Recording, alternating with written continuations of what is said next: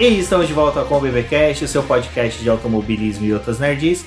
No episódio de hoje vamos falar sobre a pré-temporada da Fórmula 1 e do primeiro GP que será realizado no Bahrein neste próximo final de semana. Eu sou o Rubem GP Neto e aqui comigo está a Débora Almeida. Bem-vinda, Débora. Olá, pessoal, sejam bem-vindos a mais um episódio do BBcast.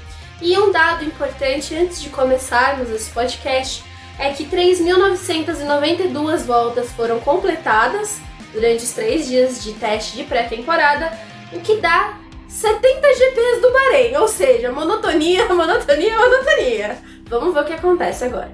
É, exatamente, né? Aquele temor que a gente tinha, né, de que realizando a pré-temporada no Bahrein pode acontecer um GP pouco morno. Vamos torcer para que não, mas temos muito o que falar. O pessoal que acompanhou teve a oportunidade de acompanhar não só o pessoal que tem F1 TV, a Band também transmitiu alguns trechos dos treinos, o que é bom aí para a comunidade que pode ver como às vezes é, tem é, período de pré-temporada não é toda aquela coisa gostosa que o pessoal pensa que é. Na verdade, assim, a grande maioria ficou eufórica no primeiro dia, né?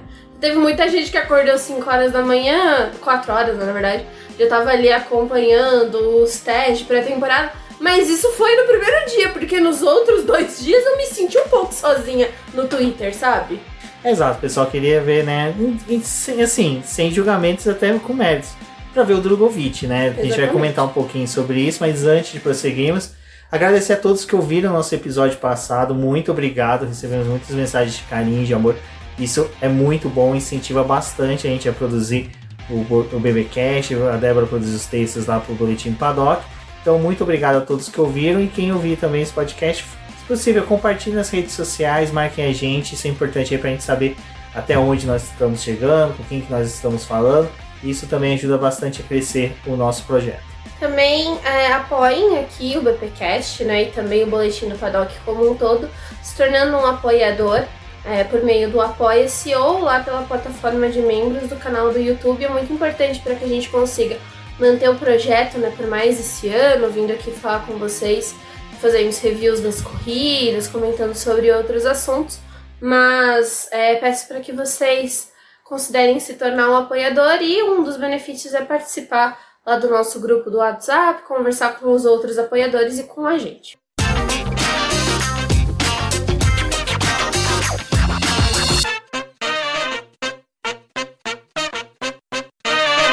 Bom, e aí, pós o carnaval, né, tivemos a pré-temporada realizada lá no Bahrein.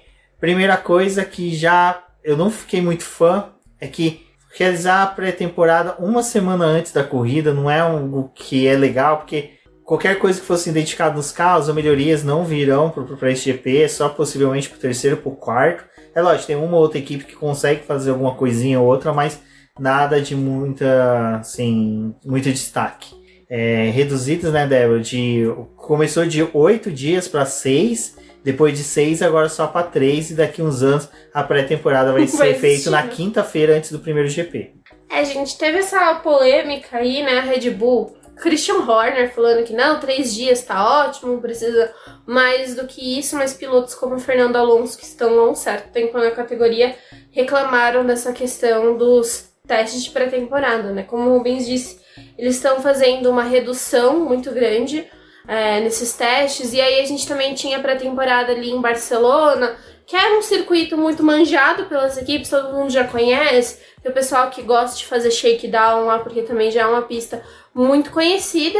Mas esse ano, por conta de todos os problemas que já teve em pré-temporadas no Bahrein, que. No Bahrein não, né? Em Barcelona, em que tava muito frio, então você tinha toda aquela questão de às vezes não saber nem se ia conseguir fazer a pré-temporada, porque ah, tava realmente congelado o circuito.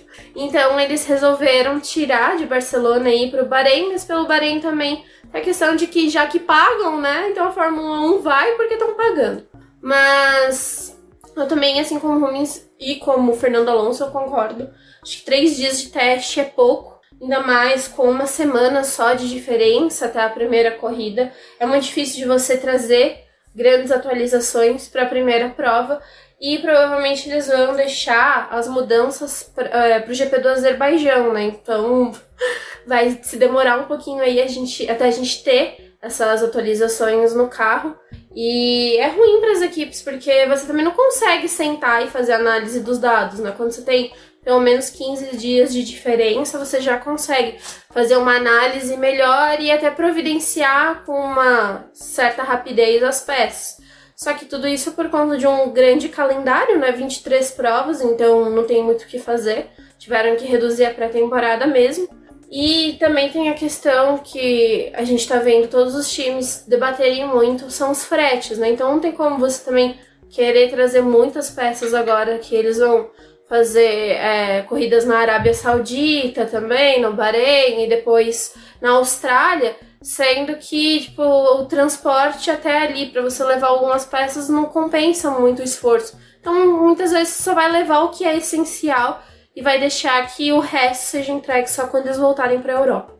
É, uma coisa que nós não podemos criticar muito, mas ainda mais brasileiros, é isso de ter a pré-temporada realizada numa pista que logo depois vai ter abertura que eu não me recordo os anos exatamente, mas começo da década de 80, por exemplo, a pré-temporada, as pré-temporadas eram realizadas em Jacarepaguá e dias depois já tinha o GP do Brasil. Então, assim, é meio né, estranho a gente criticar, mas é como Fernando Alonso não gostou, então, né, quem é a gente para criticar, né? Tipo, se o Alonso não gostou, o cara que tá conseguindo fazer a Aston Martin brilhar, e a gente vai comentar um pouco sobre isso mais à frente.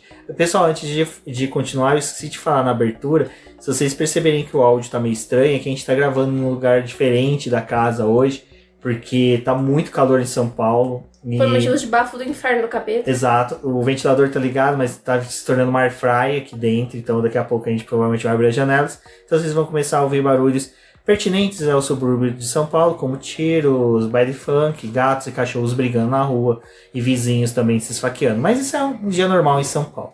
Acabei de falar isso, eu tive que dar uma pausa na gravação porque passou um cara empinando uma moto na rua fazendo randandandan, então desculpa. Mas, pessoal, é isso sobre a questão. Na nossa casa. É. Mas. Se alguém aí for algum milionário que estiver escutando, saiba que passamos perrengue e gostaríamos de morar, morar num lugar melhor. Então, doações são sempre muito bem-vindas. Exato.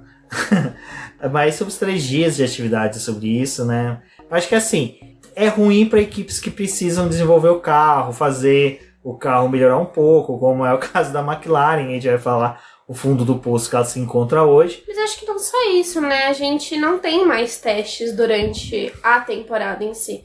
Então ninguém consegue parar para fazer, tipo assim, mais três dias de teste. Os únicos testes que a gente tem são aqueles da Pirelli, que ano passado já deu uma polêmica muito grande, porque tinha equipes como Dona Ferrari que estavam levando peça para poder testar enquanto estava testando os pneus. Só que os testes da Pirelli também é um grande problema, né, para as equipes, porque ninguém quer participar daquilo, não porque você, tipo, não quer saber como o pneu vai funcionar ou ter alguma vantagem sobre os outros times, é, e não sei se vocês sabem, né, quem tá escutando, mas os testes da Pirelli, a Pirelli paga para as equipes participarem. Então não é, tipo, boa vontade de ninguém ir lá participar, tudo pago. Só que o grande problema é que as equipes não querem fazer isso, porque você já tem 23 corridas. E aí é difícil de você convencer alguém a querer ficar mais três dias, tipo, depois de você correr um GP para fazer teste de pneu. E aí é, você força a Pirelli a, no final do ano, implorar para as equipes: ei, dá pra gente fazer mais meia hora de treino livre aí para poder testar os pneuzinhos para mim? Porque ninguém quer. É, é engraçado que esse fim de testes, né, foi uma sequência de decisões para acabar com a hegemonia do Schumacher na época que a Ferrari acabava fiorando, né? É, acabava o GP no domingo, na terça-feira, assim, impossível que era Schumacher já estava pela manhã fazendo teste de pneu e ficava nisso até quarta-feira. Na quinta já ia para o próximo GP e já estava com o setup pronto. Aí era só afinar o carro durante os treinos livres. E os testes que aconteciam na pista da Ferrari é, também, É, mas os testes não, tarde, os testes eram em Fiorano é. mesmo. Então, e a Bridgestone, para cada GP, ela fazia um pneu diferente. Então o GP da Alemanha, não era, o pneu macio do GP da Alemanha não era o mesmo pneu macio que vinha para o Brasil. O pneu macio de Mônaco não era o mesmo que ia para Monza. Então, assim, era uma, uma, um cenário diferente que foi se criando regras para cercear isso. Depois, quando veio até a hegemonia do período do Vettel, eles acharam que se permanecesse com isso seria uma boa, mas está demonstrando ser um fracasso. Eu acho que os testes de meia temporada são bons não só para questões de desenvolvimento das equipes, mas também para a questão de jovens pilotos, né? Que é uma coisa que a gente vai comentar agora nos próximos tópicos, por causa do Drogovic. Mas eu acho que assim, tem muita coisa que tem que ser revista. Eu acho que é lógico, você ter 22, 23 corridas no calendário e tentar enfiar testes de meio da temporada fica difícil. Não, e agora a gente vai ter a questão também do desligamento das fábricas, né? Vai ter um desligamento no inverno e o desligamento do verão. É, das fábricas e também de quem é fabricante de motor. Então a gente tá vendo que, tipo assim, eles estão tentando, por um lado, é, barrar que alguns desenvolvimentos aconteçam, que as equipes não fiquem o tempo inteiro operando, mas aí você coloca tipo um calendário muito apertado, então você também prejudica as equipes em questão de desenvolvimento. E é o que a gente viu, né? Quando tem seis, oito dias de teste, pelo menos um dos dias, algumas equipes até deixam jovens pilotos testarem, convidam, usam até os pilotos que eles têm na equipe, que fazem parte de academia, para dar uma volta em meio período ali dos testes. Só que agora com três dias você tem que colocar todos os seus pilotos titulares para poder testar. E aí já tem uma briga porque você tem tipo um dia e meio para cada um dos titulares. É ruim até porque, por exemplo, o Carlos Sainz fez os testes para Ferrari. Isso também aconteceu com outros, óbvio. Não vou dizer que só foi o Carlos Sainz, mas é, a Ferrari ela fez os dias de teste dividido entre o Sainz e o Leclerc. O Sainz guiou dois dias pela manhã e o Leclerc dois dias à tarde. O Leclerc pegou a pista numa condição melhor que a do Carlos Sainz, porque ele treinou no final do dia e o final do dia é o horário que vai, ser, que vai acontecer a classificação e a corrida desse final de semana. Então pro Sainz é ruim porque ele só testou dois dias, tipo assim, dois dias pela manhã e um dia só à tarde, que foi o último dia. Então é, é muito ruim, assim, três dias de atividade, sendo que você tem essas limitações. E esse ano a gente tem é, estreantes no grid que não vão ter a chance de guiar. Tipo, o De Vries eu acho que era um cara que era interessante ele ter testado mais ainda. É, o Sargent, por mais que ele tenha feito aqueles treinos livres no ano passado, agora ele tá com outro carro da Williams. Poderia ter testado o mais. O Drugo, né, que talvez é. estreie no Bahrein, ele só teve contato com o carro nasquelas filmagens que foram feitas uh, que foi um dia que a Aston Martin usou ano passado. Depois os testes em é, Abu Dhabi. Ele fez o teste de 300 km para conseguir a super licença. É, né? então, super... assim, é, é, é, eu ainda sou meio chato com esse negócio de poucos testes. Eu acho que você limita o desenvolvimento das grandes realmente, não impedindo que elas tenham um destaque maior, mas aí as equipes médias e pequenas Também não sofrem, né? E as que mais sofrem, na verdade. Porque o... O, o túnel de vento delas, o trabalho é reduzido, e às vezes na, na pista elas conseguem ter mais ideia do que é o carro do que realmente no próprio túnel de vento. E até o Drogo falou, né, que para eles que são pilotos de teste, desenvolvimento, é importante você ir para a pista e andar com o carro em si porque agora que ele teve essa oportunidade, ele vai poder levar isso para o simulador. Então vai ser muito mais fácil de regular o simulador com o que é o carro da Aston Martin do que você dar para ele fazer testes no simulador, sendo que ele nem teve contato com o carro. Então imagina quantos pilotos de teste não vão ter contato com esse carro e vão ter que ajudar as equipes durante o ano. Agora pouco, quando eu falei que o pessoal que não acompanhou em temporadas passadas os testes né, de pré-temporada, né, que eu vejo que o pessoal principalmente pega o final, pegava o final ali o, dos tempos e ficava vibrando, nossa, tal piloto foi líder, não sei o que. Mas é uma coisa que depois a gente sempre fica discutindo, né? O que, que realmente foi feito na pré-temporada, o que, que os carros é, foram testados, o que cada equipe fez muitas das vezes, acho que 90% das vezes a gente só vai entender realmente depois que tem comparações com o que é falado da, dos membros das equipes. Mas uma coisa que estava é, muito é, em voga para saber agora na pré-temporada era a questão de confiabilidade, principalmente dos motores Ferrari, que o ano passado deixou na mão as três equipes muitas vezes, né? A Ferrari, principalmente, assim, foi uma equipe que perdeu pontos preciosíssimos principalmente pro Leclerc na disputa do título. Não que, mesmo com o que aconteceu com o carro do, da Ferrari de confiabilidade, eu acho que mesmo assim o Verstappen seria campeão, mas. Mas também tem a questão de você, tipo, do meio da temporada para frente da Ferrari, né? é, além deles tentarem evitar quebras, eles tiveram que reduzir a potência do motor. Então, além da Ferrari sofrer, a Alfa Romeo e a Haas sofreram de tabela, né? Porque decisões que afetam o motor que é usado na Ferrari afetam quem também está usando. Então, a pré-temporada acho que era muito mais para isso, né? Cronogramas das equipes são distintos, nunca eles estão avaliando as mesmas coisas, mas para algumas tinha alguns detalhes primordiais para essa temporada. Exato, e até essa questão de ter a Alfa Romeo Haas com desempenhos bem reduzidos, é, para essa temporada a gente tinha essa dinâmica de querer saber o que, que eles iam realmente fazer. E com o volume de voltas que as três tiveram em pista, sem nenhum problema, sem questões relacionadas à confiabilidade do motor, mostra que pelo menos a gente pode ficar otimista dos carros terminarem corrida, né? Que é aquela coisa que a gente não gosta, não quer ver 16, 17 carros terminando uma corrida, quer que todos, dentro do possível sem acidentes, terminem uma prova. É, a Ferrari, a Haas e a Alfa Romeo, é, cada uma fez mais ou menos 1.200 voltas, é, foram 400 voltas mais ou menos por cada uma das equipes. Então foram bastante giros completados pela, pelos motores da Ferrari, né?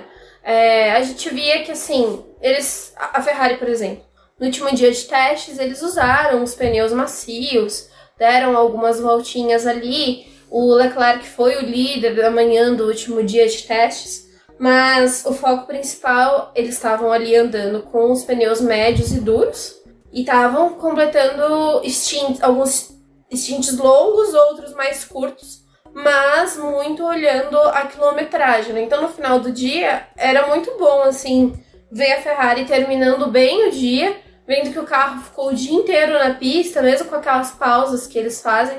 E muitas daquelas pausas que eles fazem é eles completam um stint com uma porção ali de combustível e depois eles voltam para os boxes porque eles colocam esse carro no computador, puxam toda a telemetria para poder ir gerando os dados ao longo do dia. Então eles têm que fazer essas pausas mesmo.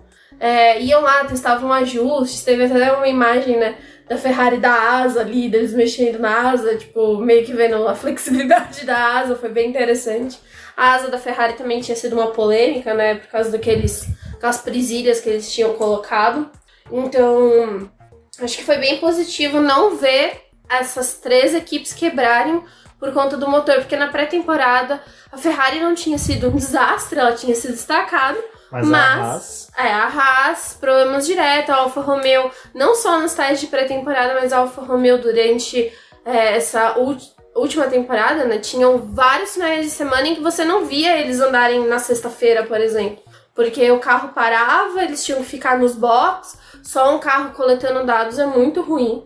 Então eu acho que principalmente foi a Ferrari, é, esse trabalho é muito importante. E o que eu achei legal também nesses dias de teste é que a Aston Martin foi uma das equipes, né, acho que a única equipe, na verdade, que publicou o cronograma dela de avaliações para poder dar uma ideia para os fãs do que estava acontecendo, né? Então, o primeiro dia, que foi a quinta-feira, eles estavam é, realmente preocupados em verificar a aerodinâmica do carro, o projeto que eles tinham feito, o que, tinha nascido da fábrica, o que estava acontecendo na pista, e os outros dois dias foi para poder verificar tanto confiabilidade, né, como a performance do carro, também outros comparativos, alguns poucos testes aerodinâmicos, mas também verificar o carro em simulação de corrida, principalmente, em algumas voltas em modos de classificação. Então, a Aston Martin ela deu esse panorama, mas é geralmente o que as equipes fazem. A única coisa que a gente não sabe é com quantos quilos cada uma foi para a pista, né, de combustível ou o que cada uma estava testando naquele determinado momento. Por isso que é muito ruim você analisar a pré-temporada só pelas voltas rápidas, porque não tem o que você falar ali, porque aquela volta rápida que o Verstappen fez foi com um pneu, a do Leclerc foi com outro. E eles talvez nem estavam usando a mesma quantidade de combustível para você conseguir dizer que estão andando muito próximos. É, e tem o famoso estava no motor modo econômico, é. modo suave, modo não sei o que, modo né? segurança. Exato, então tem sempre essas questões aí que ficam meio obscuras pra gente, só vão ficar sabendo realmente aí no Q3, é, a primeira classificação que é o momento da verdade, né? Que a gente vai saber se realmente a McLaren veio essa draga toda. E o Bahrein vai ser injusto, né? Porque Barcelona a gente ainda, tipo, tinha pré-temporada em Barcelona e Barcelona só ia aparecer lá na frente no calendário. E agora é Bahrein, Bahrein. Então, tipo, os dados do Bahrein, eles estão careca de andar. Foi, foi, o que eu falei, fizeram 70 vezes um GP do Bahrein esse final de semana, nesses três dias de teste. Então é injusto também com as outras pistas, porque tá muito fresco na memória deles, eles acabaram de testar e eles vão fazer aqui e depois tem as outras corridas. Então algumas coisas devem mudar, pelo menos, na, nas próximas provas. Exato. E que a gente pode falar, né, das três primeiras equipes que se destacaram. A Débora relacionou três, mas eu vou enfiar o Aston Martin ali no Também. meio, porque, assim, é o plano, tá funcionando, né? Fernando Alonso viu algo na Aston Martin que o Sebastian Vettel não viu. Que filho da puta. ah, essa aposentadoria do Vettel realmente tá abriu um vórtice que, olha, tá mudando todo o cenário. Não, posso fazer um adendo de uma coisa que você tá falando aí? Que eu tava acompanhando a, o treino livre, né? Pelo, pelo treino livre, não, os testes pela F1 TV, mas também tava olhando lifetime escrito, né? E aí eu achei muito legal porque a jornalista que tava escrevendo, que agora me fugiu o nome dela, ela colocou lá. Ai, mas será que o Fernando Alonso, pela primeira vez, tomou uma boa decisão? Porque ele sempre muda de equipe no time errado, né? Tipo, sempre vai pra outra equipe e não tá funcionando, como foi a ida dele pro McLaren.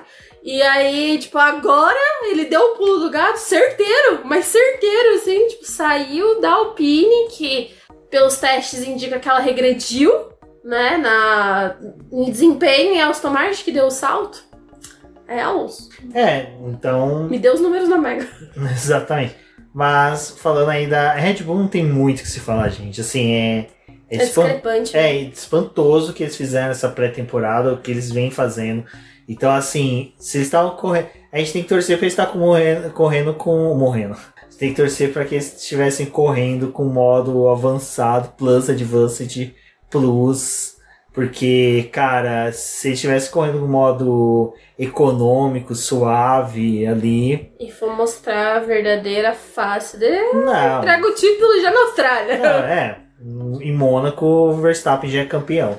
Porque vai ser uma coisa muito discrepante. Que já estava sendo discrepante até as comparações de tempo dele pro Pérez, né? Então, assim. Um gap muito grande. Um gap muito grande, porque você tava tendo a Fórmula 1 Verstappen, depois a outra Fórmula que era o, Pérez. Que o Pérez ainda liderando, disputando posição ali, vai com Hamilton e com Leclerc, né? Mas. Então a Red Bull, eu acho que foi isso. Acho que é o carro dela tá realmente. O tempo de volta é muito bom, né? Acho que eles estavam fazendo um bom trabalho. Outra equipe Número. Não... de voltas também. É, né? fizeram. É que é a coisa de voltas em sequência. Sim. Ou seja, não era um volume de voltas no total. Era do tipo, o cara entrava, fazia praticamente meio GP voltava, entrava nos boxes. É, então o Verstappen. O Verstappen não, né? Mas a Red Bull terminou de. Os três dias, meu Deus, gente. Com 413 voltas o que é bastante coisa para a equipe. E no primeiro dia, o Verstappen tava um furacão, né? Ele andou. No primeiro dia, acho que ele bateu mais de 147 voltas. Ele, ele deu muita volta no primeiro dia e ele tava constantemente na pista. Ele tava. ia, ficava pouquinho nos boxes. E uma coisa que foi a primeira vez que a gente notou nas, nas transmissões. Que o Verstappen a gente vê normalmente ele conversando com o Helmut Marko com o Christian Horner. Nessa a gente vê ele conversando com mecânicos. mecânicos né? Era uma coisa diferente. E eu acho que assim, por mais. Ao meu ver. Que é perigoso também. É perigoso também. mais perigoso ainda. É, a AlphaTauri, assim, não me chamou muita atenção nos testes. Acho que eles estavam fazendo o que tinha que ser feito ali, verificações e tudo. Mas em número de voltas foi a que mais completou voltas. Foram 456. E eles também não apresentaram problema de confiabilidade. O que é muito bom pro motor Honda, é né? Que... que tá funcionando muito bem. E só um marco, acho que para as duas equipes, né? É. A, a Red Bull ela abandonou a primeira corrida do ano passado, repetiu o que tinha acontecido na, é, na, na Áustria, né? Uhum. Na época da pandemia, eles repetiram um abandono. Então tinham começado o ano com, com dúvida, com questão de confiabilidade, conseguiram reverter isso muito fácil. Mas a Red Bull tá andando muito bem. E acho que é isso que é o que mais é preocupante, né? Porque a gente sabe que quem tem que chegar nela é a Ferrari e a Mercedes, né? Outra coisa que quem chamou a atenção sobre isso foi o Will Mesquita, né? que ele fala, o pessoal comentando assim, ah, mas a Red Bull vai sofrer com túnel de vento. E aí ele apontou uma coisa, falou, não, o carro da Red Bull ele já é um carro perfeito, porque ele já começou a ser feito ano passado. E você percebe que ali ele não estava tendo uma queda de desempenho. Porque, por exemplo, o Verstappen estava naquele modo dele reloginho. Hum. As voltas dele sempre eram muito próximas do tempo, não tinha aquela perda de tempo. E co- como é teste, ele não tem obrigação de fazer ultrapassagem, não tem obrigação de é, ter disputa de pista ou defender posição ou fazer uma volta mais rápida porque ele vai entrar nos boxes na sequência. Não. A, a sequência dele foi de voltas eram tão perfeitas, assim, reloginho mesmo, que você percebe que, ao contrário da AlphaTauri, o carro da Red Bull é um carro que É. deve se perpetuar esse bom modelo por- durante todo o ano, Uhum. com poucas alterações, porque também é- a equipe está com restrição de túnel de vento, então é aquela coisa, vai ter que se pensar muito bem no que, que vai gastar o túnel de vento. E quem tem que sair do final do pelotão é a AlphaTauri, né? É a AlphaTauri, que teve um carro bosta o ano passado, que a gente até falou no, no BBcast passado, em que a gente não conseguiu ver realmente o Gasly desenvolvendo todo aquele talento que a gente sabe que ele tem, que ele é um bom piloto. O Tsunoda também Fadado na repente, é, né? ficou vendido. E este ano realmente fica essa questão, né? De você ter que desenvolver obrigatoriamente um carro com dois jovens pilotos inexperientes, né? Mesmo o Tsunoda indo para a terceira temporada, mas que os dois nunca lideraram uma equipe de Fórmula 1, né? Uhum. É, eu tenho duas coisas pra poder dizer. Uma da Red Bull, que agora eu me lembrei, que em um dos dias, agora eu não me, lem- não me recordo qual exatamente, mas em um dos testes em que eles estavam fazendo que o Verstappen voltou para os boxes, é, ele eles foram colocar o macaco pra poder levantar o carro e o carro caiu. Eles tiveram um problema lá no macaco, então ficaram testando os, os macacos pra ver se nada dava errado, né? Pit stop da Red Bull, será que está fadado ao fracasso este ano? Não saberemos. E a segunda coisa que eu queria destacar, né, depois dessa brincadeira aí, é que Nick De Vries me chamou muita atenção nos testes pré-temporada, não por tempo de volta, por nada disso, mas foi o trabalho dele com os mecânicos. Ele tava conversando com os mecânicos, ele ficava ali no carro, tipo, dentro do carro mesmo, quando eles estavam fazendo ajustes, e ele palpitando, conversando com eles ali. Eu achei isso muito positivo dele, tipo, tá ali. Porque assim, ano passado, quando ele fez aqueles testes com as outras equipes, é, a gente sempre via os chefes de equipe falando, ai, o De Vries é muito legal quando ele vem andar no nosso carro, porque além dele ter andado nos outros, ele é um piloto que sabe dar feedback, não sei o que, ele conversa com a gente depois de dar as voltas. Mas, cara, ali é uma coisa que você tá fazendo em um dia e você tá vendendo teu peixe, né? Tentando arrumar uma vaga. E no- na pré-temporada, não, ele tava realmente disposto a ajudar, tava conversando ali, então essa foi uma imagem que acabou me chamando a atenção, assim. É, e agora das outras equipes, pessoal, a Alpine seguiu o cronograma de testes, não, não teve muita coisa assim de destaque, meio de pelotão, mesma coisa. É, a Gasly, Alpine Ocon. parece que ela deu uma caída, assim, ela tava bem apagadinha. Saiu o Alonso, testes. né? É, saiu o Alonso, o brilho da equipe. Colocaram tudo na, na conta do Ocon, vai, vai, vai, vai. É, Confia no Ocon. não foi assim pe- pelas avaliações é claro que a gente vai ver agora nos primeiros dias vai ser diferente porém parece que a Alpine tipo assim ela não chamou a atenção não foi um carro que, tipo muito legal muito McLaren interessante agradece.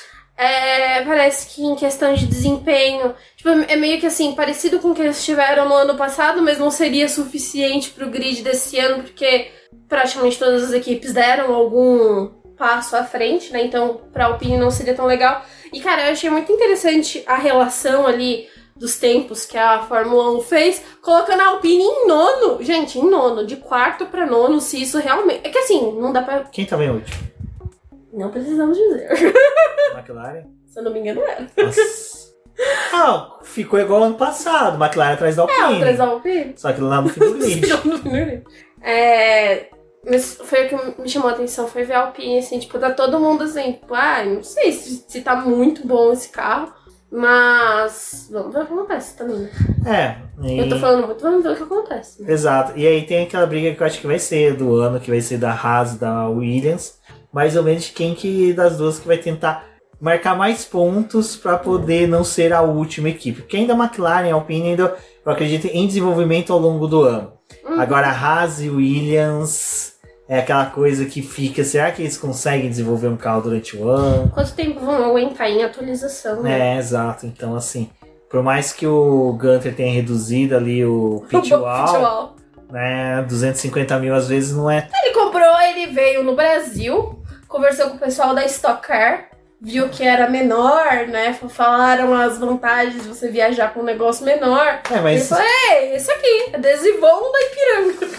Ele pegou um, é, pegou um velho da CIMED que não tá mais. É, pegou um velho da CIMED, ninguém tá mais usando. A gente vai adesivar aqui. Mas na Stock Car a gente vê que são três engenheiros ali no sentado e mais uns 20 papagaio de pirata, né? Que fica tudo Todo em cima ali no ombro. Então vai ser bem engraçado. Dia de chuva vai ser ótimo ver todo mundo acoplado ali na. na- Mas assim, gente, é, posso avançar um pouco? Pode? Vou avançar no sentido que a gente já tá falando desse negócio da raça, mas a, a Ferrari também, né? A Ferrari, olha só, Frederico Visser, eu nunca te critiquei. Tô me criticando. Ele já meteu o louco, né? Chegou todo pacífico, não vou mexer em nada, vai ficar todo, todo mundo bonitinho. Aí, não, agora Rueda não está mais no pitwall com a Ferrari, foi rebaixado pra fábrica, vai ficar bem longe de todo mundo. Deve estar cumprindo aviso prévio. E a gente teve a promoção, né, de um menino que tem a minha idade, 26 anos, e vai comandar a parte de estratégia da Ferrari. Olha, partindo da ideia que muitas vezes você falou coisas que eu vi que na tela aconteceu. Você falando, ah, Ferrari errou nisso, Ferrari errou naquilo, Ferrari devia fazer isso. Você foi melhor do que o Rueda. Não, não me estranha ter alguém da tua idade, não. Mas o que mais me estranha realmente é o desempenho da McLaren. Eu, a gente via que a McLaren nos últimos anos estava tendo uma crescente. Aí não vou entrar nos méritos porque que teve a queda nas duas últimas temporadas, mas um pouco se via que era assim um carro complicado de se pilotar. Eu não sei da onde que a McLaren tirou essa filosofia de fazer um carro difícil de pilotar. Parece que realmente é aquele carro que no conceito deve ser muito bom, mas na hora que se constrói ele, percebe que a pecinha que vai ficar atrás do volante não, não vai conseguir ter um bom desempenho. E mas assim, eu acho que ainda pouca chance realmente de McLaren ficar atrás, que nem ficou temporadas passadas, na era do motor Honda, como ficou atrás da Williams, da Haas mesmo. Acho que deve ficar figurando ali entre. Ela deve ser de novo a melhor entre abaixo ali das primeiras colocadas. Acho que ela vai figurar ali, mas vai ser aquela coisa assim, disputar ponto a ponto com a Alpine, mas eu já tiro desse grupo ali de fim de grid eu já tô tirando a Aston Martin. Eu já tô acreditando na Aston Martin figurando ali isolada entre esse grupo de, Merce- de Red Bull, Mercedes e Ferrari. Aí vem a Aston Martin isolada, que era um lugar que a McLaren estava ficando nos últimos anos. E depois vem McLaren, Alpine e as demais equipes. Bom, sobre a McLaren, né? Só para finalizar aí da passagem dela, acho que é até uma coisa que eu comentei com a Débora é o seguinte, que realmente parece que esse carro dela a a McLaren não acertou a mão nesse, nesse carro que é de efeito solo, não, não tá conseguindo se achar. Parece que o carro realmente, você olha assim, você percebe que é um carro meio perdido nos conceitos, porque ele tem ali um pouquinho da Red Bull, tudo, né? Tem um- várias leituras assim, parece que nada tá se encaixando. É aquela coisa que até a gente comentou em alguns podcasts passados, que a asa dianteira ela tem que conversar com o resto do carro para distribuição do ar que passa por ele. É, então Que o que trabalho que, é você, feito, né? que você faz em direção à, à parte traseira, né? Ali a parte dos dutos, tudo, tipo, o carro da, da McLaren parece meio perdido.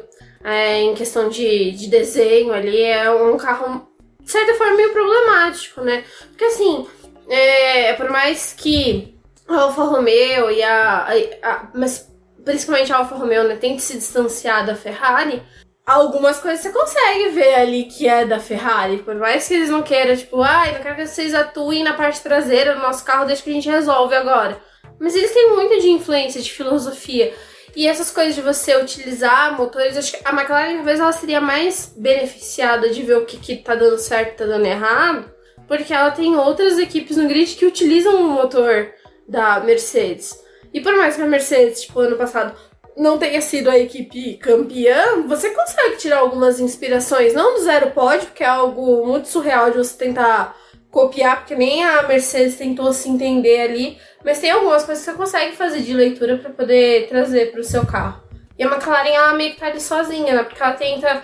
Não consegue andar com as primeiras, mas também tá começando a perder terreno. Acho que pra McLaren é o mais preocupante, né? Porque ela tava tentando avançar no grid ir para as primeiras posições e agora ela tá tendo que se contentar com o que dá para poder fazer. Mas acho que a McLaren ela foi meio que assim. Acho que a, a, maior graça que tem quando você tem Barcelona e Bahrein, como foi ano passado, são duas pistas e são dois climas distintos, é que as equipes conseguem fazer muitas avaliações no sentido de que você vê o carro andando no frio e o carro andando no calor.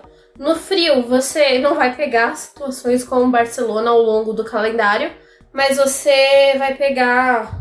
Você vai pegar algumas situações ali em que, pô, tem corrida à noite, então você vai andar com a pista mais fria. Tem algumas coisas que você consegue tirar ali de Barcelona pro restante do ano. E do Bahrein, o bom é que quando você está andando numa pista quente, você vai é, levar muito desses dados pro resto do ano, você vai correr em muitas pistas quentes, principalmente no período da Europa. E a McLaren parecia que ela tava revivendo tudo que ela viveu no ano passado, né? Em é, no Bahrein, quando eles chegaram, tiveram problema nos freios do carro, né? Tiveram que mexer ali na parte é, dos defletores que ficam nos pneus. É, foi a mesma situação e esse ano foi a mesma coisa. Eles perderam vários momentos. O Lando ficou muito tempo fora do carro, o Piastra que precisava andar ainda mais, porque a Alpine trancafiou ele e não deixava ele andar também, tipo, tinha que ter dado mais voltas e a McLaren parada. A McLaren foi a equipe que menos completou voltas. Bem, não é algo tão alarmante. Eles completaram 311, para Alpine completou 353, mas é justamente tipo para Alpine. Você tá sendo comparado com a Alpine, você completou menos voltas que a Alpine. E era um time que precisava muito ter andado mais. E agora eles já têm a primeira corrida no Bahrein, falaram, não, o problema é, dos defletores vai ser arrumado já para a primeira corrida, porque a gente não quer que o Lando nem que o Piastri percam pontos por conta disso. Mas é uma situação que, poxa, cara, se, se o carro de vocês é o que tem o conceito mais complicado e o que tem mais dificuldade de vocês acertarem é a equipe que menos anda. É por isso que eu falei, para mim é muito estranho a McLaren ter criado um conceito de um carro tão complicado e não consegue resolver isso, né? Segue o mesmo os problemas do ano passado. Bom, acho que dessas equipes é isso. Acho que uh, fica muito estranho realmente a questão da Mercedes, que continua insistindo no zero pod.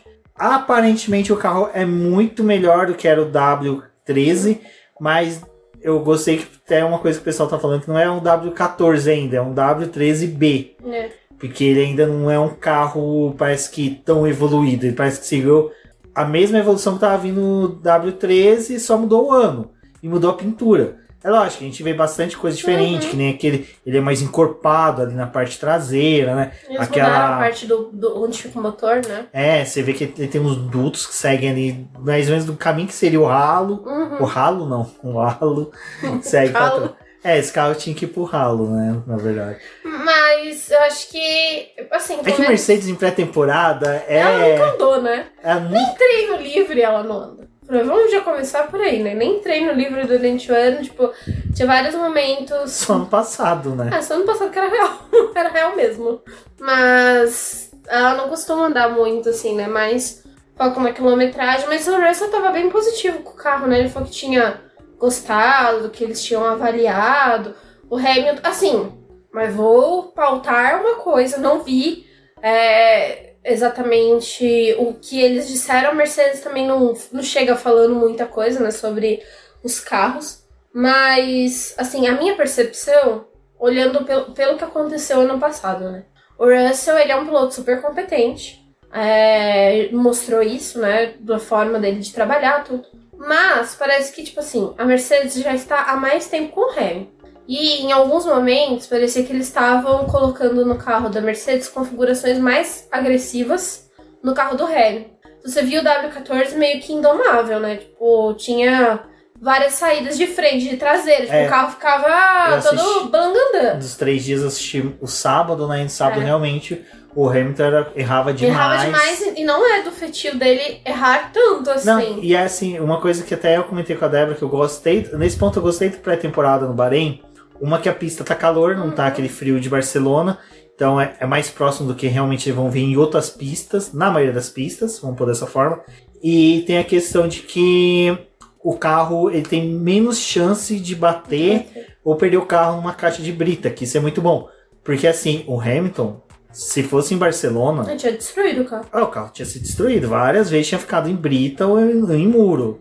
E o Russell parecia que ele tava andando mais seguro com o carro, tipo assim, não tava saindo tanto, tava fazendo as voltas ali num ritmo mais constante. E ano passado, com todos os problemas que eles tiveram com o W13, os dois andaram com configurações diferentes. Isso não foi, não é Débora que está falando, foi a Mercedes que falou. Que o Russell estava andando com uma configuração neutra e que o Hamilton estava andando com uma configuração mais agressiva, porque eles estavam fazendo testes no carro, porque eles precisavam saber o que estava acontecendo com o W13 para poder desenvolver para este ano. Então, na minha concepção, nos testes pré-temporada, é, é óbvio que é um momento que eles têm que testar várias configurações distintas, mas eu acho que assim, vamos ver o que o Russell consegue fazer e essa nossa margem de segurança, e vamos ver o que o Hamilton consegue fazer com esse carro. Se a gente, tipo, testar isso aqui, ser mais agressivo. Então o resultado é esse. Então eles tiveram, acho que essa- essas duas coisas.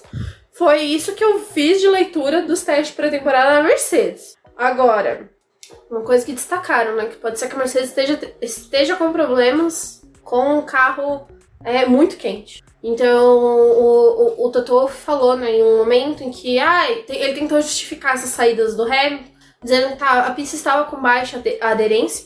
E o Bahrein é complicado porque também tem a questão da hum, areia, né, que fica espalhada na pista. Então, por mais que você dê emborrachamento para ela, tem a mudança de direção do vento muito brusca, é um lugar que é meio complicado nesse sentido.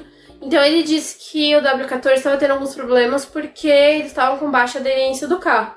Mas o Hamilton estava saindo muito, então talvez pode ser isso, tipo, configuração mais agressiva, alguns problemas de calor com o carro. Se eles estiverem com um problema, tipo assim, andar em pistas muito quentes, cara, eles vão ter alguns problemas durante o ano, porque você vai andar mais da metade do calendário com calor exacerbado, né? É, Principalmente na Europa. e uma coisa que esse ano vai ter, que você até comentou, né? no- quase não vai ter etapa com chuva, né? Não. Probabilidade é bem pequena por causa do formato que o calendário tem. É, assim, a Bélgica mudaram de data, mas colocaram ela numa data ruim de novo, né? Porque. A GP do Brasil mesmo, Porque mudaram de abril pra novembro. Não, e São Paulo agora a gente, assim, se fosse correr esse, esse ano, né? Só choveu em São Paulo. Não, esse mês. Não, esse ano. Não, esse ano vai correr.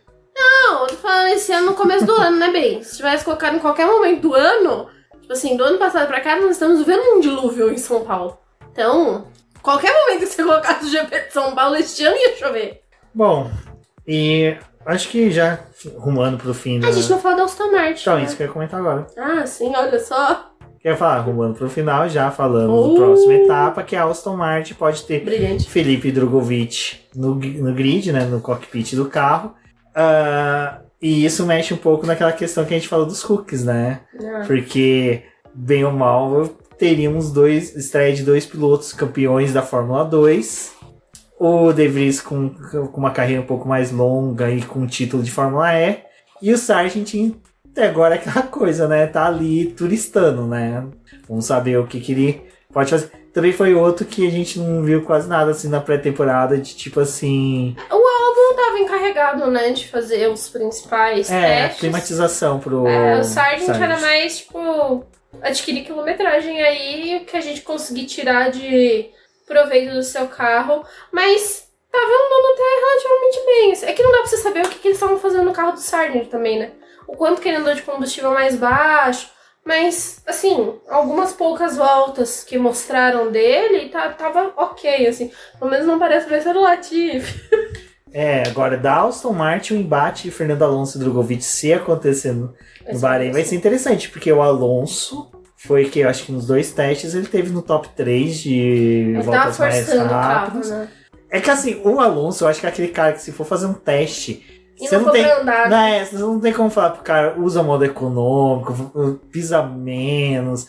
Não tem como, o cara vai ser um demônio mesmo. Se ele tava reclamando de que eram três dias e era só isso que ele tinha, o quanto que ele não tentou exigir desse carro, né? Porque ele quer saber realmente o que O ele tem pra poder né? entregar, né? Não vai no limite, que eu acho que não, isso não vai acontecer. Mas assim, Mas comparado com a Aston Martin do ano passado, que você olhava e falava assim, tipo, gente, o que aconteceu com esse carro?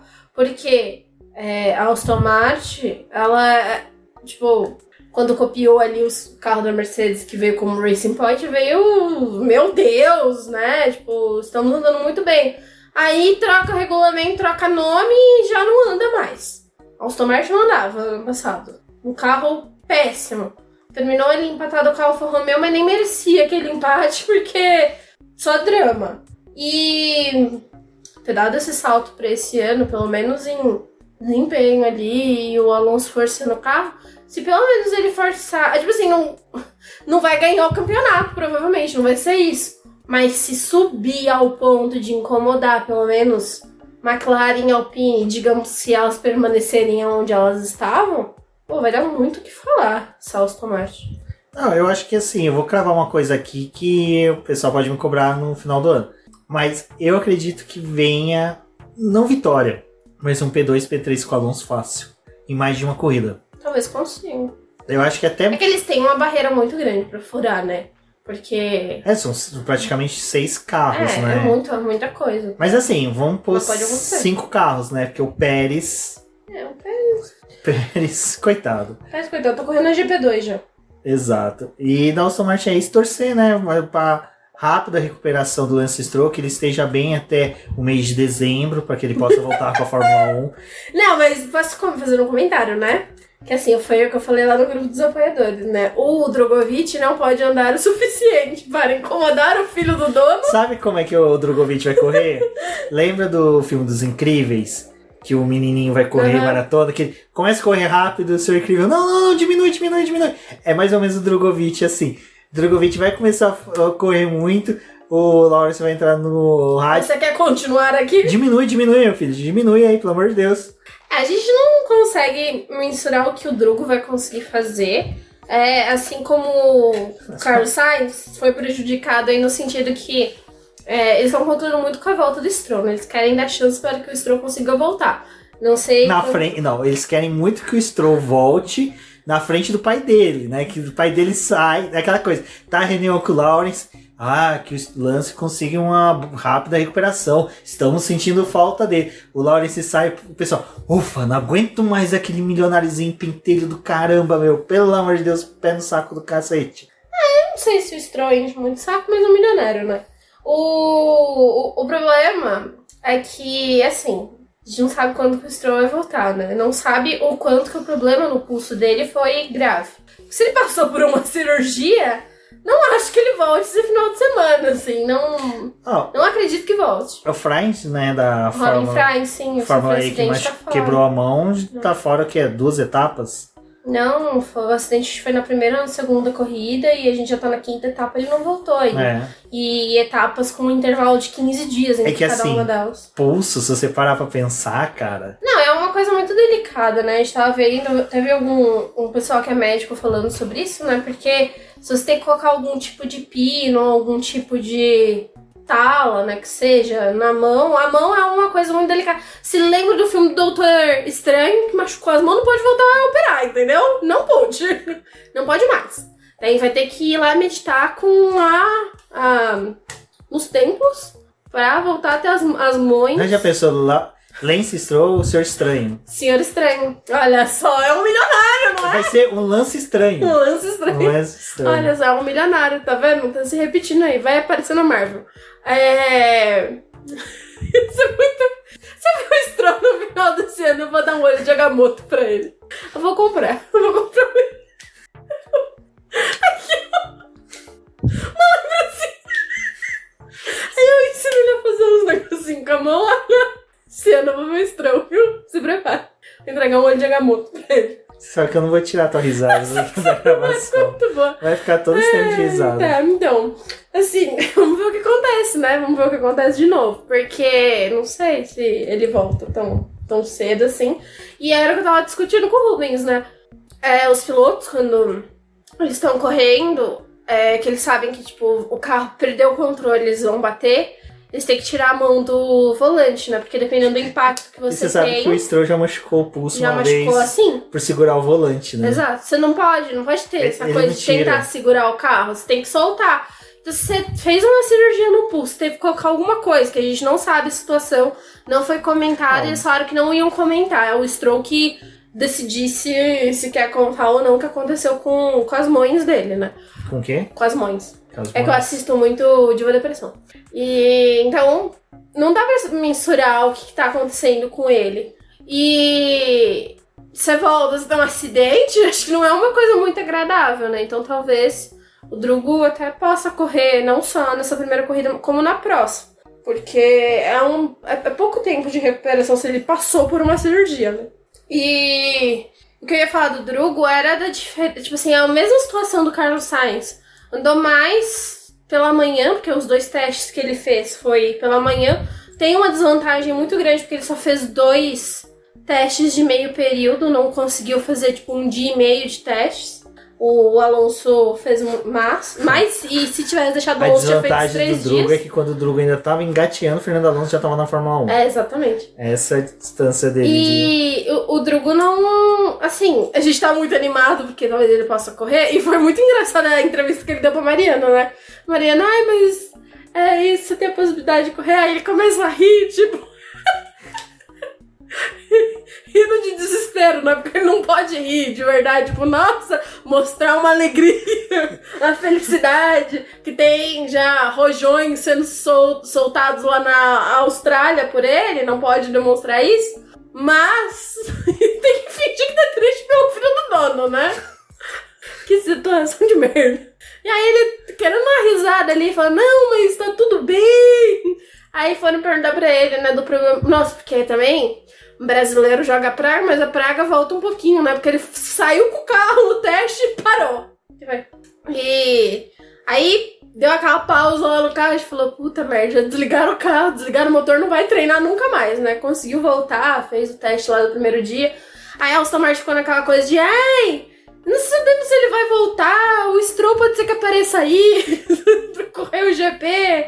Deixaram ele treinar no sábado de novo. No sábado aí já foi um negócio mais normal, porque deixaram ele treinar com pneu protótipo, duro, médio, macio, deu volta com todos os pneus. Foi preparado para a primeira corrida, mas ninguém tá querendo, né? Tá todo mundo tipo, é, se não der, se der pra ele não ir, ele não vai. Mas vale o registro que nos sábados os testes foram muito de simulação de corrida, né? A, A corrida em si. é, e no final ele ficou atrás Terceiro. do Não, ele Ah. ficou atrás do Alonso só, e assim, bem próximo do Alonso, não ficou uma, uma Hum. diferença muito grande. Você fica muito feliz de saber assim o quanto que ele vai conseguir entregar. Não, mas eu porque, acho que, assim, pô, primeira vez. Já é uma coisa. o- os testes dele foi, foi muito bom, porque ele não ficou distante do Alonso e Tipo ele meio treinou bem. com, com o Magnussen, Magnussen. né? Quando os dois andaram. Ah, o Magnussen em GP de Abu Dhabi de 2020, quando o Pietro correu, o Pietro fizeram um pit stop a mais no Pietro pro Pietro poder ficar atrás do Magnussen. Hum, Porque senão tá era. feio. Porque senão o Pietro ia ficar na frente do Magnussen. Assim, os tempos do Pietro estavam bons naquela corrida, não estavam ruim não. É, acho que se ele pelo menos conseguir andar.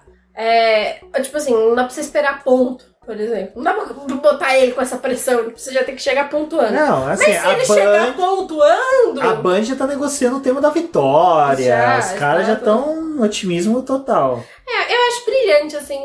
É, a estrutura que um brasileirinho pode movimentar, né? Porque assim, os, os irmãos Fittipaldi, nossa, é toda aquela coisa, né? Tipo, meu Deus, Pietro e Enzo, tipo, Pietro e o Enzo eles dão uma respirada fora do lugar, já tem 30 pessoas ali, tipo, nossa, tipo, aquela comemoração. E com o Drugo não tá sendo diferente. Você posta um negócio do Drugo, é tipo, é curtida, é alegria, é felicidade. A gente não saiu do carnaval até agora, entendeu? Não saímos do carnaval porque o Drogovic vai correr a primeira corrida do ano. Então, vamos. Estou otimista. porém não quero ficar tão otimista. E aquela coisa, Sebastian Vettel não está mais no grid, estou triste, estou muito triste que Sebastian Vettel não está. Mas a alegria de ver o Drugo está me deixando feliz para este primeiro GP. E já tava naquela coisa de tentarem resgatar o Vettel também, né? Não, mas que o Vettel, o Vettel não tem mais nada a ver com a Aston Martin vai ganhar no primeiro final de semana. O Vettel não vai. Vai ser o Drugo. Não, e. E que azar do Van Dorn, né?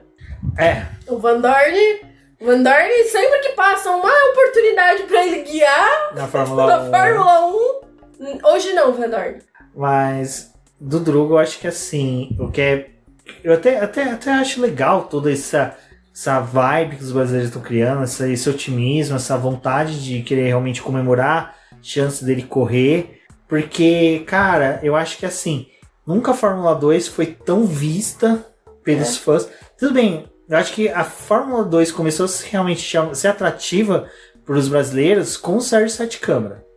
Com o Serginho ali, o pessoal começou a assistir mais, acompanhar mais, a querer saber Porque ele também mais. ele é um piloto muito carismático, né? É, O- e, O Sérgio ele aproxima as pessoas. e o que que era uma crítica que a gente tinha pro Drugo, mas depois a gente É. percebeu que não era o Drugo, né? Era quem tava ali cu- cuidando dele em volta, que mais ou menos restringia ele de uma forma que a gente percebeu que depois ele ficou mais à vontade Uhum. com os jornalistas, com a galera. Mas, então acho que assim, aí o Serginho, a vibe que a galera teve com ele na Fórmula 2, seguiu com ele até pra Fórmula E, que eu acho que tem uma galera que tá acompanhando hoje a Fórmula E, acompanha muito por causa do Serginho, que tá gostando de acompanhar por causa dele, torcer por ele. E o Drugo não é diferente, porque o Drugo chegou na Fórmula 1 na pandemia. Foi realmente quando teve aquele boom dos fãs que na pandemia não tinham que ver, tinha que assistir, foi assistir Drive Survive, gostou. E, pô, vamos ver o que mais que tem. De repente descobriu o Drugo. O Drugo teve aquelas corridas muito boas com a MP. E a Fórmula 2, pra quem é do Brasil, não é tão favorável os horários pra você É. assistir muitas das coisas, né? Exato. É muito mais difícil de você acompanhar uma Fórmula 2 do que a, a Fórmula 1. E é, é- é, tipo, ele teve o crescimento que ele tinha que ter na categoria de base. Ganhou o título muito merecido no ano passado, então já movimentou muita gente que começou a gostar da categoria ou que quando notou que tinha a possibilidade de um brasileiro ganhar a categoria, começou a assistir e assistir o final do campeonato ali. É, é claro que assim, a gente queria muito que tivesse um brasileiro na Fórmula 1, a gente sabe a realidade, que não é tão simples assim. Mas é uma vitória se pelo menos ele conseguir andar numa corrida do ano. E é uma das coisas que eu destaquei nos textos da pré-temporada. Cara, de todos os pilotos que são reserva, o Drugo é o único que tem experiência no carro atual. É o único que conseguiu andar. Ou é o, o único que fez teste é, mais próximos do real, né?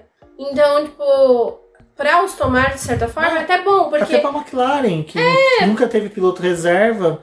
Acontece uma coisa ali com o Piastri, com o Landa. Acontece que nem foi aqui no Brasil. Vai que o Landa aqui no GP do Brasil come outra coxinha no Parque Antártica. O Drogovic corre o GP do Brasil. Mas. Eu é vou dar coxinha pro Não, Lando. deixa eu falar. É, vai ser dois encontros aí, o Gomes com o Lando e eu com o Agamotto. Mas, Ah, perto do escritório tem aquele lugar que vende coxinha por 1,50, né? olha só. Quando você quer fazer lavagem intestinal é muito bom. E o, o colar eu vou comprar na Shop mesmo, viu, Stroke? Que é o dinheiro que eu tenho.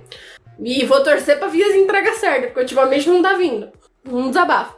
Mas eu espero que dê certo. Sim, sinceramente, eu acho que, que vai ser uma experiência legal. E aquela coisa, é, por mais que talvez ele não vá conseguir correr outras corridas agora num período tão, tão grande, não sabe quando que o Stroll volta, mas só dele ter tido experiência com esse carro e poder ajudar o Aston Martin internamente, tipo, de calibrar melhor o simulador, porque ele vai passar tempo no simulador, fazendo teste, preparando as coisas pro Fernando Alonso e pro Stroll. Então ele fazendo isso já vai ajudar muito a equipe, porque de certa forma ele tá um passo à frente de quem não testou, né? Exato. Mas, como eu disse, né? O Lance Stroll tem uma rápida recuperação até dezembro. E, pessoal, é isso. Acho que previsões pro GP, assim, né, Débora? Fica complicado a gente falar, porque. Ai, galera, eu acho que só tristeza para os maquilaristas e torcida aí para que o carro se arranje até lá. Minha concepção Mas é que uma assim, a coisa- Ferrari vai ganhar o título. Não, uma coisa é o seguinte: a Ferrari, Agora pelo menos, o chefe de equipe, pelo menos, o Visser. Ah, Visser eu não critico Cara, mais, entendeu? como, como o Giovinazzi, nosso querido Jesus, fez a mudança do água pro vinho Uhum. com a mudança do chefe de equipe, né? Porque mudou da água pro vinho total, né? Que o Binotto era aquele cara, ah, não sei o que, não sei o que. O Visser já é, ah, é que a gente tá disputando, é que a gente vai fazer isso, vai fazer aquilo, o Rueda vai se ferrar. Cara, o cara mudou totalmente, assim, Não, vê a postura Assim, dele. a postura dele como chefe de equipe da Ferrari, chefe de equipe da Alfa Romeo. Na Alfa Romeo era a divisão de base, assim, várzea. E na Alfa Romeo ele já tem. É. Na Ferrari ele tem Alfa Romeo ele era João né? Canabrava, né? Agora tá, Agora tá- Abel Ferreira na Tá Ferrari. alinhado ali. Não, as entrevistas do Visser foram bem positivas, assim. Achei legal dele falando que ele. Mais negativa que É, mais que tava. do que tava, não dá. Mas ele destacando o trabalho do Carlos Sainz, falando que, tipo, gosta das coisas que o Sainz faz, fala, não sei o quê. Também, também falando do, do lado positivo, assim, do, de trabalhar com o Leclerc. É, eles falando das expectativas pra temporada. Acho que, que foi, assim, tá indo, né, essa mudança. Não dá pra dizer o quanto que vai mudar tão rápido, mas acho que a mudança na parte de estratégia era o que todo mundo queria que ia acontecesse. Espero que dê certo com, com essa nova gerência. O Laurent era um cara que. O Laurent Marx, que trabalha na Ferrari, que também fazia praticamente o papel de chefe de equipe ali com o Binotto. É, foi melhor distribuída as funções dele, então ele vai ficar encarregado mais dos pilotos e da parte de corrida mesmo, da parte de competição. E o Visser vai ficar responsável por falar com a mídia, é, fazer essa parte que é mais chatinha, né? De você, tipo, ficar se comunicando perdendo tempo ali com algumas coisas que, cara, não tem como você ficar sobrecarregando um cara que deveria cuidar da parte de corrida, porque é a parte principal do final de semana. Então já mudou isso também pro Laurent. O Laurent, mas seja, o trabalho que ele faz parece que é, é bem positivo. Porque os finais de semana que o Binotto não tava lá, as coisas até que funcionava bem, tipo, você via a parte de corrida funcionando. Então, se ele vai ficar designado pra essa parte de corrida, acho que está um pouco melhor do que já está. É, e tem outro ponto que toda vez que a Ferrari foi comandada por um francês, foi bem, né? Lembramos da era Jean Todt. Oi, Gentote. Saudade. Todinho. Bom, pessoal, é isso. Agradeço a todos que ouviram o BBcast até aqui. Essa semana, se tudo der certo, teremos live para comentar aí, né? Falar um pouquinho mais com vocês. Quem ouviu, deixe suas perguntas para gente poder participar lá na live. Participem da Comente. live também. Exato. Vamos avisar nas redes sociais. Mas é isso, pessoal. Agradeço a todos. Um forte abraço e até a próxima. Até a próxima.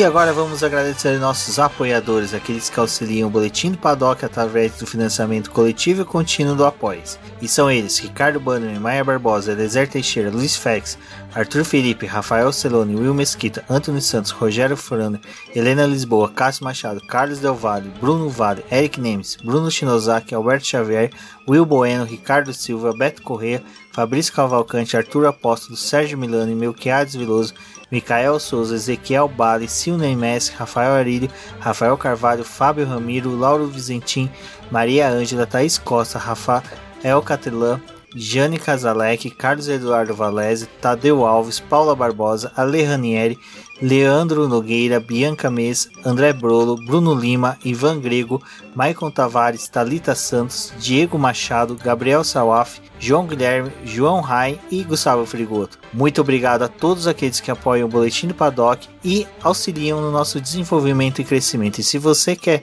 apoiar também o Boletim do Paddock, entre em contato com a gente através dos nossos perfis oficiais ou acesse o link apoia-se.com barra Boletim do Paddock e lá você terá as opções de apoio ao Boletim do Paddock. Um forte abraço e obrigado! Isso é tudo, pessoal.